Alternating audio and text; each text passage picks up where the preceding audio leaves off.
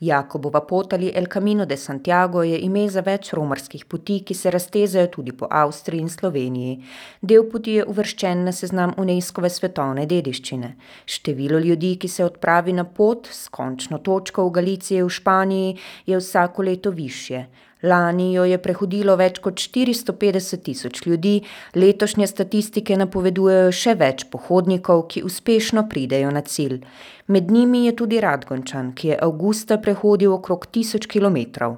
O njegovih razlogih za pot, o opremi, ki je nujna, o tem, ali se je na Caminu mogoče izgubiti in spet najti, sem Nika Škof govorila z Ninom Irgoličem.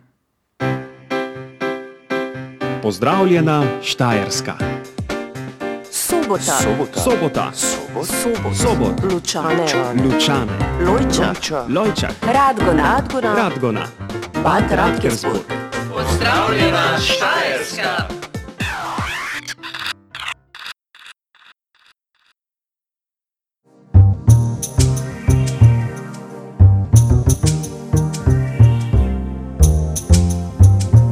Agora divan.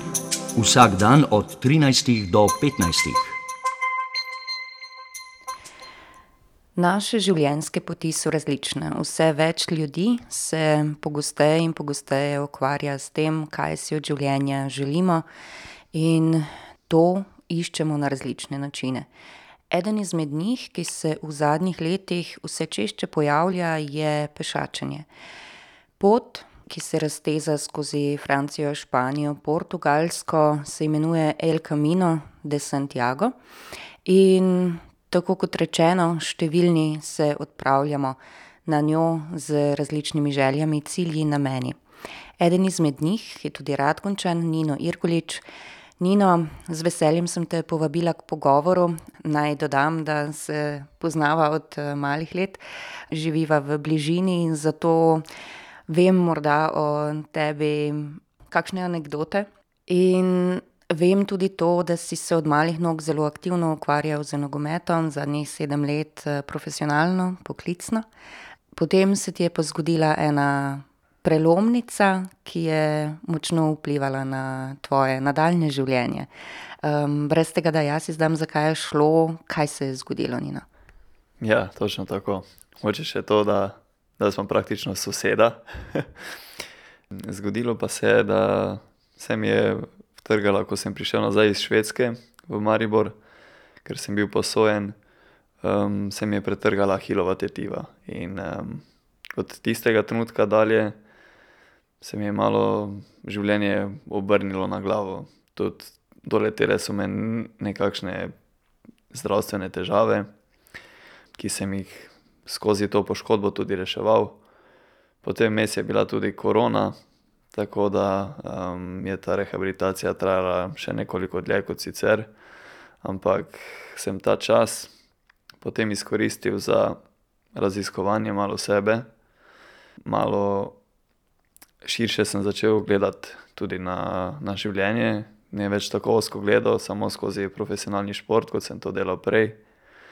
In takrat so se mi začele, porajati razne misli in, o tem, kaj, kaj bi si sploh želel delati in če je to to nogomet, če je ta nogomet toliko v meni, da bi si ga želel nadaljevati, ne. In to je zdaj trajalo kar nekaj časa, dokler sem te recimo smernice spet postavil nazaj na prave tire.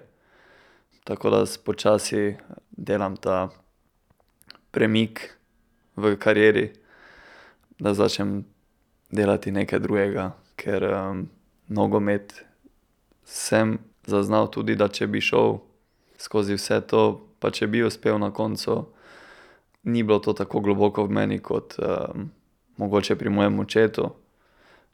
sem vseeno drugačen karakter, drugačen tip in vidim, da me ogromno drugih stvari, veseli in, sem radoveden zelo na zelo širšem področju, vem, življenja. Tako da tukaj zdaj nekako zlagam te delčke mozaika, da pridem do tistega, kaj pa bi si želel delati ali pa tudi, če ne najdem ene stvari, ker imam lahko recimo več karier v življenju, imam lahko. Tako da, ja, ampak nogomet pa počasi devam na stran. Sicer ga še igram, ampak ne več profesionalno. Toliko, da si lahko zaslužim za sebe, da lahko živim normalno in vmes pa raziskujem različna področja, ja, v življenju. Kako si sprejemal to odločitev in kako je k temu prispevala pot, na katero si se podal pred kratkim? V avgustu si bil na El Caminu, znani romarski pohodniški poti, ki je prepletena z nekim duhom samoodkrivanja. In hkrati, kako je bilo pravzaprav sprejemati to odločitev, da se odmakneš od, nogometa, kot si sam nagovoril, predvsem tudi zato, ker je to močna družinska tradicija. Tvoj oče, Janko Irgolič, je treniral tudi slovensko reprezentanco. In ja, gre za, kot rečeno, neko družinsko izročilo. ja, tako je. to je zelo, šport je v naši družini zelo močno zapečaten nekako. Tudi moja mama je športna učiteljica, pedagoginja. Oče, kot si že sama omenila, je bil zelo, zelo visoko kotiral v športnem svetu, slovenskem, jugoslovanskem še takrat. Tako da je to bilo nekako že v moji DNK, da bom jaz neki športnik postal. Ampak te stvari sem si jaz bolj kot ne sam zadal, nihče me ni v to silil, nihče me ni v to nagovarjal. Enostavno so se stvari razvijale, da sem v šoli nekako, v šoli se je vse začelo, v osnovni recimo. Kar se tiče nogometa, sem takrat edini recimo segnil do tiste prečke gor. In, takrat so rekli: "Ja, Nino, pojdi ti na gol." in ja, in počasi sem ta šport tudi vzljubljal, ne. Mi je bilo fajn. Tudi zdaj, ko sem profesionalno igral, mi je bilo super. Ampak sem pa opazil nekako po osemnajstem letu, da sem začel ogromno knjig prebirati. O samorazvoju, o psihologiji, o različnih stvareh izven športa sem se začel zanimati. Predvsem tudi za te starejše vede, kot so ajurveda, joga, spoznavanje telesa, duha. Vse to me je vleklo in nisem vedel sploh, zakaj, tako sem se po eni strani počutil super, da sem tako malo nenormalen glede na vse pogovore, ki tečejo v profesionalnem športu, so zelo, kako bi rekel, površinski. Mene pa so te globine zanimale zmeraj, ne, pa ti pogovori. Jaz sploh nisem recimo vedel, kako iti ven pa se imeti fajn. Kako iti, ne vem, na pijačo pa samo čvekati pa teme razglabljati, ne, o vremenu, o, o drugih tekmah itd. jaz sem vedno iskal v pogovorih nekaj, neke občutke, nekaj, kaj ti misliš, kako je tebi to, kako se ti v tem počutiš. Take stvari so me zanimale, ne, in že takrat, mislim, zdaj, ko sem gledal nazaj, sem videl, da sem zelo, zelo že šel takrat izven te poti, ne. sem se oddaljeval nekako od, od nogometa. In ja, od, recimo, da od osemnajstega leta pa do te poškodbe je to trajalo, to raziskovanje. Zdaj pa nekako zlagam samo te koščke, kaj je bilo že bistvo v meni, ne, pa prej nisem nekako se zavedal tega, ker sem bil enostavno v tem nogometnem kalupu not, profesionalizmu, da o teh stvareh sploh nisem razmišljal. Ampak neki delček mene pa je, pa mi je govoril od znotraj, ne, da išči nekaj drugega. Kakšno vlogo je pri tem iskanju odigral El Camino in kako si se odločil, da se odpraviš na to pot? Prehodil si okrog tisoč kilometrov.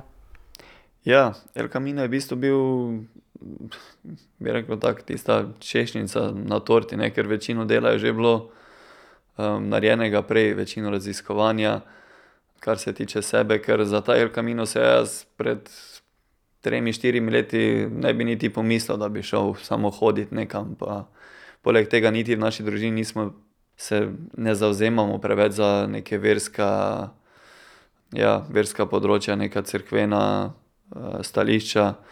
Smo bolj ali manj odcepljeni od cerkve, babica še je hodila v cerkev, kar se tiče pa nas pa te praznike tradicionalne praznujemo, ampak ja, ni bilo niti to tako močno, ne. Da bi iz teh razlogov šel. Camino je pa bil samo potem ena želja po, po samoti, po miru, po spremembi okolja, da vidim, če je to to, kar se meni dogaja, resnično. Sem hotel samo najti ta, ta mir sam s sabo, da imam res čiste misli, da res rečem: to sem jaz, ja." Mislim, to so želje moje ali pa v taki smeri. In to je bilo, prvi vrsti je bila v bistvu Indija tista, ki, kam sem si želel iti. Sicer je Indija en tak kulturni kaos za nas, tako da bi to bilo malo preveč, preveč ekstremno. To so mi tudi na, na psihoterapiji mi je tudi, psihoterapevtka to, to predlagala, da bi mogoče bil Camino boljša odločitev trenutno. Manj, manj stresna, manj, manjši šok kulturni in bi bil en dober korak, k temu, ne. In ker jaz ga prej sploh nisem poznal te poti. Pol sem pa šel malo guglat, prebral par knjig o Caminu, pogledal film, dokumentarec.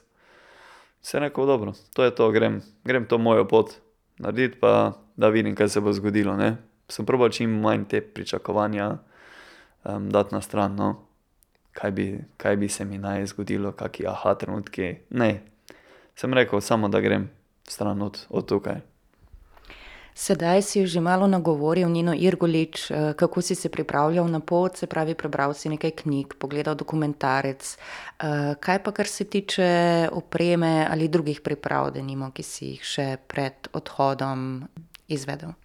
Ja, te priprave so bile kar hecne. kar se tiče nahrbtnika, potrebščin, spalne vreče, spodnjic, nogavic, vse to sem šel, seveda stric Google je, pozna vse te odgovore, ne. Sem šel to prebirat, te bloge prebirat, da se res dobro pripravim, ker sem zmeraj tudi, to mi je dal profesionalizem, ta, to disciplino, da se jaz pripravim na stvari, da imam vse, to imam rad vse, bi rekel, v, v redu narejeno. In ja, sem šel študirat nahrbtnik, koliko litrov itd. še tisto sem si kupil vrečko za vodo, da bi ja čim manj, teže imel v nahrbtniku, ker so ljudje razlagali, da vsak gram potem šteje, ne. Tako da to sem si vse pripravil, nekako sem se zelo dobro, organiziral. Edino, kar sem šel malo ven iz tega tradicionalnega, je, ker ravno zaradi moje poškodbe ahilove tetive se mi je lok v stopalu, stopalo se mi je sploščilo. Od nekdaj sem že, proti tem recimo, vložkom za lok stopala, ker vem, da moraš pač mišice sam okrepiti, ne. Tako da sem si kupil te, bosonoge čevlje, zraven še neke vločke za stimuliranje stopala, da sem ja, da sem rekel: "Dobro, če že grem na to pot, pa če bom že toliko korakov naredil pa kilometrov, pa dajmo to kot neki trening tudi narediti za stopala, ne, da vidimo, kako bo." Bom šel brez pohodniških čevljev, bom šel z navadnimi temi bosonogimi, čim manj opore, pa naj gležnji delajo, naj stopalo dela, ne. Pa s temi kilami na hrbtu, super ideja bila. saj to bom še pol, razložil, ja. Kar se pa tiče priprav, fizično sem nekako vedel, da bom to zmogel. Sem pa imel en trening, sem šel v Ljubljano k sestri na obisk z rukzakom, sicer praznim, samo vodo sem imel not, pa, pa spodnjice recimo, da sem prespal tam. In sem šel tam v, blizu v en gozd, gor na hrib. In midva se zmeniva, kje se bova dobila pol na oni strani. In to je trajalo ene dve uri, da sem jaz tam po tistem gozdu malo hodil pa probal nahrbtnik pa kako je pa vse je bilo super. Pol pa pridem jaz ven, na čisto drugi strani sem se zgubil v tistem, tistem gozdu, ki ni neki velik gozd bil. Niti ne vem, kako se mu, kako se mu pove, cesta na hrib je, je v bistvu ulica bila. In, in ja, sem ene petnajst minut me je potem prišla iskat z avtom okoli, ker sem jaz prišel na čisto eni drugi strani ven. In to je bil moj edini trening za ta Camino, ne. In pol so mi že vsi v družini rekli: to ne vem, kako boš, ne." pa sem rekel: "Pa saj so tam puščice, ne, tu nisem imel puščic v tem gozdu, ne, pa tam imam tudi aplikacijo pa vse imam, ne. Pa navigacijo pa saj se ne moreš izgubiti, ne." Ampak ja, se je potem tudi to zgodilo. Tako da ja, to so bile priprave. zdaj si nagovoril različne stvari, ki me zanimajo, ampak dajva ostaniva pri tej zadnji. Rekel si, da se ti je uspelo tudi izgubiti, kljub navigaciji, kljub, puščicam. To je bil, preden sem se odpravila sama, moj največji strah, da bi se na poti izgubila. Kako je bilo, ko si se znašel v tej situaciji in kako je prišlo do nje? okej, jaz sem nekako vedel, da se bom izgubil. To sem že, to sem si že dal kot za zraven. V paketu, ne, to pride, ker, nekako orientacijsko nisem jaz preveč vešč. Tudi če me tukaj v mojih krajih mogoče vrže kdo ven na kaki njivi, ne vem, če bi znal priti domov kdaj, ne, ali pa v gozdu. Tako da glede teh puščic pa tega pa sem si mislil, pa mogoče pa bo mi celo uspelo, da se ne bom izgubil, ne. Ker me ja vodijo, ne. Ampak moj um tudi, kako je, jaz včasih kar odplavam, še posebej tako, ko hodiš en čas, se včasih svoje misli, utopiš not, padeš v njih. Ali pa ko se s kom, še posebej, če s kom hodiš pa se pogovarjaš, tudi ta se pol obadva izgubita, ne. Tako da to se mi je zgodilo ene ducatkrat ali pa petnajstkrat nekje. Po mojem sem se sigurno, ja, sem zašel, ampak hvala bogu so tam ljudje zelo prijazni pa takoj se vidi, kdo si, in te pač pospremijo nazaj do, do prve puščice, kjer si pač zašel, da lahko pol to pot, ja, nadaljuješ. No, nagovoril pa si tudi opremo, ki si jo pred odhodom zelo, rigorozno raziskal in se nanjo pripravil. A je res tako zelo pomembna, kot, velja in je možno slišati? Kratki odgovor je ne. Jaz na srečo sem se zelo dobro minimalistično pripravil. Ogromno je bilo pohodnikov, ki so pošiljali stvari nazaj ali pa ko so se jim trgali čevlji ali pa kaj, meni na srečo se to nič ni zgodilo. in vse, kar sem imel v nahrbtniku, sem tudi rabil. Tako da sem bil zelo dobro pripravljen pa ravno prav. za moje potrebe, kar sem rabil. Imel sem, mislim, da zraven, zdaj če to naštejeva vse, spalno vrečo sem imel, ker sem želel enkrat zunaj spati, pa tudi ljudje so govorili za te stenice, da bi lahko bile, pač pa boljše, če si spalni vreči na, na jogijih spiš. To sem imel, potem tri spodnjice, štiri pare nogavic, dve kratki majici, en pulover, kratke hlače, niti dolgih nisem vzel, kar mogoče, mogoče bi jih rabil, ampak ni bilo tako hudo mrzlo. To, kaj sem še potem, voda, hrane si nisem, razen pač, en sendvič sem si vzel zraven do letališča, pol pa sem vse tam jedel. Pa mislim, da je to to. Ne vem še, kaj bi, kaj še drugega sem imel. Ne, to je to, ja. Kakšna oprema za tretiranje žuljev? ja, te stvari, ja. Te prva, prva pomoč pa to, sem imel tja kompitu bliže. zraven pa iglo pa malo alkohola, pa pač ja, te minimalistične šampone, mislim, te male doze, kaj lahko imaš na letalu gor. Ja, pol pa mislim, da je res to to. Pokrivalo? Pokrivalo, ja, tudi, ja, pončo. Se zdaj me ja spomniš. Vse ene stvari, kaj sem jih pol rabil. Dežja pa je bilo kar, ja, ene, če vse skupaj povzamem, od teh trideset dni je bilo štiri dni recimo vse skupaj dežja, ne. Tako da ja, je pončo kar tudi prav prišel. Pa en poseben trenutek, mislim, čar je v dežju hoditi, se mi zdi, je tudi bilo fajn. to mi je bilo zelo všeč, ja. Hodil si vsak dan, torej kot si povedal sedaj tudi v dežju. kako se razlikujeta hoja v dežju, hoja po soncu, kako se je pot risala zate in, ja, spremembe v pokrajini? V bistvu je bilo, ker sem bil jaz tako navajen nekako fizično trpeti recimo pa telo devati pod neke obrate fizične, da sem si kar želel nekih, nekih težkih situacij, nekih takih zahtevnih, to sem si nekako tudi sam, sam klical take stvari. Tako da hoditi v dežju mi je bil neki užitek v trpljenju, ker je bilo težko, po drugi strani pa, ko sem prispel recimo do tega alberga, je bilo zadoščanje meni, še toliko večje. Torej tam recimo sem bil ponosen nase, da sem to izpeljal. Ker sem si iskal neke izzive, ker po vsem tem, kar sem, kar se mi je zgodilo, te poškodbe in teh zdravstvenih težav, je prvo, kar sem si želel dokazati, to, da sem fizično okej, da sem sposoben, da sem, da lahko te stvari naredim sam, brez pomoči drugih. to mi je bil ta prvi cilj in, in ja, ta hoja po dežju je nekako bil ta ta pravi izziv.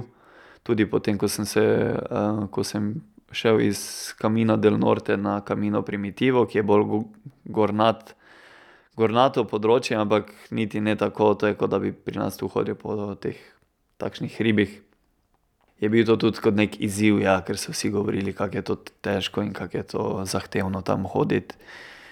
In ja, da najbolj pogumni grejo tja in ja, to je meni vse samo vlivalo gor bencin na moj ogenj, da sem še bolj bil podkurjen po tem, da, da to naredim, ja, kot izziv. Torej sedaj si nagovoril, da si hodil po Caminu del Norte in Primitivo. Obstajajo namreč različne poti, povej mi, no, kje si začel, kako si se odločil za ti dve, poti, kaj si pri tem upošteval, razen morda tega napora, ki si ga sedaj nagovoril? Ja, začel sem, hotel sem začeti v Irunu, ampak ker, sem ravno pred tem Caminom podpisal z enim klubom v Avstriji, ravno nogometno, polprofesionalno tako pogodbo, da, sem si raje vzel štiri dni prednosti, da, ne bi slučajno zamudil na ta prvi zbor. Tako da sem potem letel do Bilbava in tudi od Bilbava sem začel hoditi in začel sem hoditi tja del Norte in potem Primitivo. To pa s preprostega razloga, ker sem prebral knjigo od, Petre Škarje tudi in je ona prehodila to isto pot. Je ona tudi zelo, zelo dosti je planinarila, po Sloveniji, tako da je bila pač tudi dobro pripravljena in nekako se je to mi zdela najbolj zahtevna pot. Jaz sem samo to nekako iskal si ta izziv fizičen. In ja, od tega potem je ta odločitev prišla, ja. Del Norte in potem Primitivo. Na pot si se torej podal odprto, brez nekega konkretnega cilja, namena, ampak z vprašanji, na katera si si želel odgovoriti. ali si dobil to, kaj si iskal? No, to pa je dobro vprašanje, ja. Imel sem, zapisal sem si kar ene deset razlogov, recimo, zaradi katerih se odpravljam na ta Camino pa katere recimo moje osebne težave si želim rešiti na, na tem Caminu. Ampak kot sem že v začetku omenil, je, da sem poskusil iti na to pot brez nekih pričakovanj. Ampak te cilje pa to pa mi je bilo fajn tudi, da se, da jih nekako ozavestim, ko bom tam, da jih imam v mislih, da imam te razloge, prvi je bil, sem ga že omenil, ta, da sem fizično okej, da je z mano vse v redu. Ker imel sem tudi prej, ne vem, striktno dieto, tam sem pa jedel, kaj mi je pač prišlo pod roke, ne. Pojedel sem, mislim, da toliko kruha, kot ga nisem v celem življenju, ker sem se izogibal glutena. Tam je bilo pač to najlažje, najbolj nekako te nasitilo, ne. da si lahko nadaljeval, ti dalo energijo. Tudi mleka sem se izogibal in tam sem ga tudi pil, ne vem, kavo z mlekom, komot, tako da, ja, to je bil nekako najbolj poglavitni, najbolj tisti osnovni razlog, zakaj sem šel. Potem drugi, drugi so še bili recimo, tako iz glave je, smisel. Smisel, kaj je zame smisel mojega življenja, kako si jaz želim živeti, ker nekako sem se skozi ta nogomet izgubil. izgubil stik s sabo, ker sem bil enostavno, ja, v nekem avtomatizmu že, v sebi, da nisem, nisem več zmogel, nisem več znal razmišljati s svojo glavo, svojih občutkov nisem znal več prepoznati. Kaj sploh čutim ob nekih stvareh, kaj čutim ob nekih ljudeh, ob pogovorih. Nisem znal tega sploh povedati. In to sem najhuje sem to zaznal, ko mi je umrla babica, s katero sva bila zelo, zelo povezana. In takrat na njenem pogrebu niti nisem mogel ene solze potočiti in to mi je, to me je nekako prešinilo, da nekaj ni v redu z mano, ne. Da to pa res ni v redu, da če pa bi za koga mogel zajokati, bi pa mogel za njo, ne. In to sem potem na kaminu nadoknadil, ker je bilo ene kar takih, erupcij tega joka, recimo. In ta, ja, stik s sabo, da se, da se tukaj najdem spet, to je bil potem pa ta recimo duhovni aspekt, tega teh ciljev, ki sem si jih zadal, ne. Da najdem ta stik s sabo. Da sploh znam recimo, gremo jest, meni je bilo skozi recimo okej, vseeno, kaj bomo jedli ali tako, ne, in tam sem res želel, kaj si želim ta trenutek, ne, kaj si specifično, opiši, kaj bi rad, ne. Te stvari, te občutke sem si želel spet nazaj, dobiti. In to je bilo nekako potem, ja, raziskovanje skozi, skozi to pot, prekinjanje teh mojih starih vzorcev, da sem lahko prišel v stik s sabo. ne morem reči, da se mi je zgodil neki trenutek tam, ampak definitivno pa sem, pa sem bliže, bliže sebi, no. Je pa še dolga pot, ja. Saj so mi rekli, ne, ti pohodniki pa tudi v knjigah je, v knjigi je ta Petra povedala tudi, da se po tem kaminu začne, ko prideš domov, ne. Ta pravi, tisti življenjski. In to nekako tudi zdaj probam prakticirati, ker je praktično vsak dan je lahko nov dan za, za tvojo rast, za spoznavanje sebe, tudi če si recimo samo doma pa v nekem znanem okolju. Kaj bi svetoval komu, ki se odloča za to, da bi se odpravil na Camino, in kaj boš ti upošteval sedaj pri načrtovanju svoje naslednje poti? Nasvet? Kaj bi dal, je, da je pač vsako že, ko se mu porodi želja po kaminu, je že prav. In je to to. In niti nimam nekega nasveta za nobenega, te stvari lahko najde vsak na spletu, kar mora imeti zraven itd., te fizične stvari. Camino pa je za vsakega drugačen in za vsakega poseben. In to je ravno čar te poti, ker ni pravila na tej poti. Lahko greš ti na Camino, lahko se voziš z avtobusom do alberga do alberga. Ne. Lahko hodiš, lahko si, ker tega je bilo tudi ogromno je bilo debate med pohodniki, mislim, vidim, da je bilo ogromno debate, jaz se nisem s tem toliko ubadal. so me spraševali, kaj si mislim o tem, da, ker obstajajo tudi te, taksi služba, da ti odpelje nahrbtnik iz enega kraja na drugega, ne, pa ti lahko hodiš brez. Pa eni, da so se zabavali pa so pač ostali v mestih pa to, kaj si jaz mislim o tem, pa če je to prav pa če ni prav.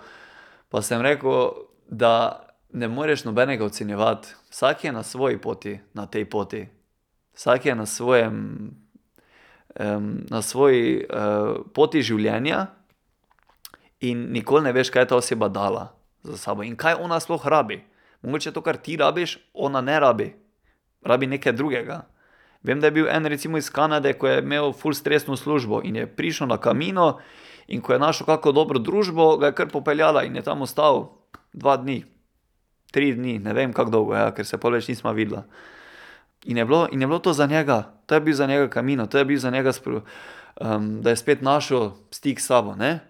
Jaz sem recimo rabil več miru, jaz sem rabil več tega, res, ja, biti sam sabo več, ne. Ker, pa te svoje misli pa to sploh dati na pravo, na pravo črto, kje sploh sem, ne. Ker je bilo preveč kaosa že tako v meni not, ne, nisem rabil ga še več okrog z ljudmi. tako da ja. od vsakega je to pot, različna in, in naj, če začutijo poslušalci, naj se odpravijo, ker nekaj jim govori v sebi, da rabijo to, ne. Se mi zdi, da tudi če ne rabiš, ti koristi. Če ne drugega, pa vsaj shujšaš par kil. Tako da ja. To je to, ja. Nino Irgolič, hvala, da si se odzval mojemu povabilu in pogovoru. izpostaviva pa lahko še, da če je koga ta pogovor nagovoril in je še bolj radoveden, lahko pride na tvoje potopisno predavanje. Ja. Osemindvajsetega desetega imam v Mladinskem centru Gornja Radgona osemnajst trideset, mislim, da je ura, potopisno predavanje, ja. Kjer mogoče bom še kake, večje podrobnosti razkril, pa kake, kakih več dogodivščin na Caminu povedal. Sicer imam tam tudi samo eno uro pa pol, mislim, da časa to razlagati, ker, ja, lahko me kar ponese, no, pa jaz o tem govorim potem širše. Tako da, ja, vljudno vabljeni. Slišali ste pogovor z Ninom Irgoličem, Radgončanom, ki je avgusta prehodil okrog tisoč kilometrov El Camina. Če želite o Ninovi poti izvedeti še več in mu tudi sami zastaviti kakšno vprašanje, obiščite njegovo potopisno predavanje o poti od Bilbaa do Finstere v soboto v Mladinskem centru v Gornji Radgoni.